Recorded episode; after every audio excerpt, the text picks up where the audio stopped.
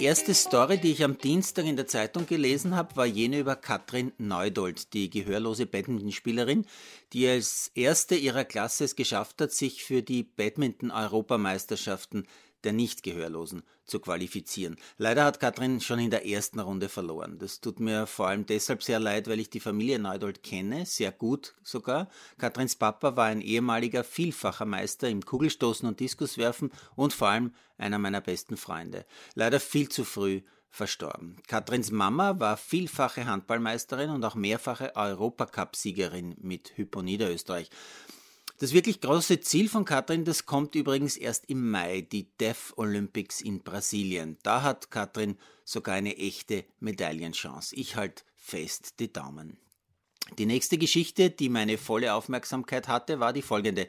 Die zweifache Freestyle-Snowboard-Olympiasiegerin Chloe Kim lässt die komplette nächste Saison aus.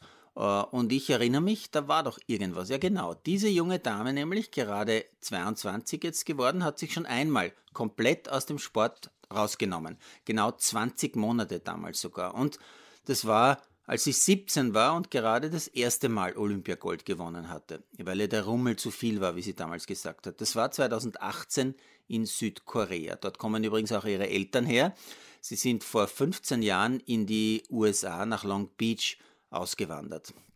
Mittlerweile ist die zweifache Olympiasiegerin, vielfache X-Games-Siegerin und ein absoluter Megastar, vor allem bei jungen Snowboardern. Und ich frage mich jetzt natürlich schon, was ist da los? Warum unterbricht sie schon zum zweiten Mal so eine ganz große Karriere? Ist es wirklich heute so schwer, ein Superstar zu sein? Und was sagen eigentlich die vielen Top-Sponsoren von Kim? Etwa Nike, Visa, Toyota, Samsung, Burton oder Oakley. Also wirklich allesamt absolute Weltfirmen. Immerhin hat Kim in den letzten Jahren jeweils pro Jahr, habe ich gelesen, rund 5 Millionen kassiert. Wie kann Kim etwa aus solchen Verträgen aussteigen und vor allem später wieder einsteigen? Denn Chloe Kim hat nicht nur ihren Ausstieg bekannt gegeben, sondern auch gleich erklärt, dass sie für die Spiele in Cortina 2026 ganz sicher zurückkommen will, weil sie ein drittes Mal Olympiagold gewinnen möchte. Ja, dann sind mir noch zwei Eishockey-Meldungen aufgefallen. Die eine, der Eishockey-Weltverband hat Russland die für 2023 in St. Petersburg geplante Eishockey-WM entzogen das wird die Eitelkeit vor allem des Eishockey-Fans Putin treffen. Würde mich jetzt natürlich auch interessieren, die Reaktion von Ovechkin. Und die zweite, die betrifft das kleine Eishockey Österreich. Der Klagenfurter Martin Schumnick, im roten KAC-Dress auf die Welt gekommen quasi, zumindest aufgewachsen, schon 2005 erstmals mit der U18 österreichischer Meister mit den Rotjacken, der zieht sein rotes Trikot aus. KAC-Manager Piloni hat nämlich dem 32-Jährigen, der mehr als 100 Mal in einem österreichischen Nationalteam gespielt hat, mitgeteilt, dass der KAC nicht mehr mit ihm plant.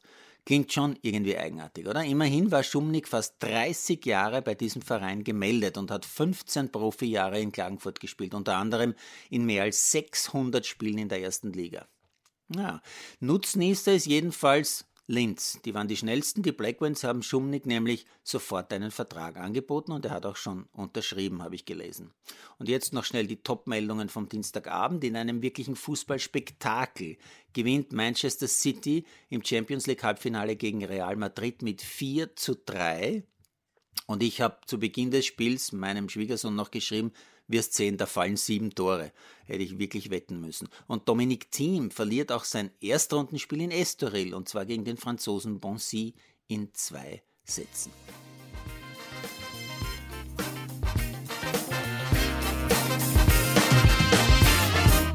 Produziert von Malderino Chiesis.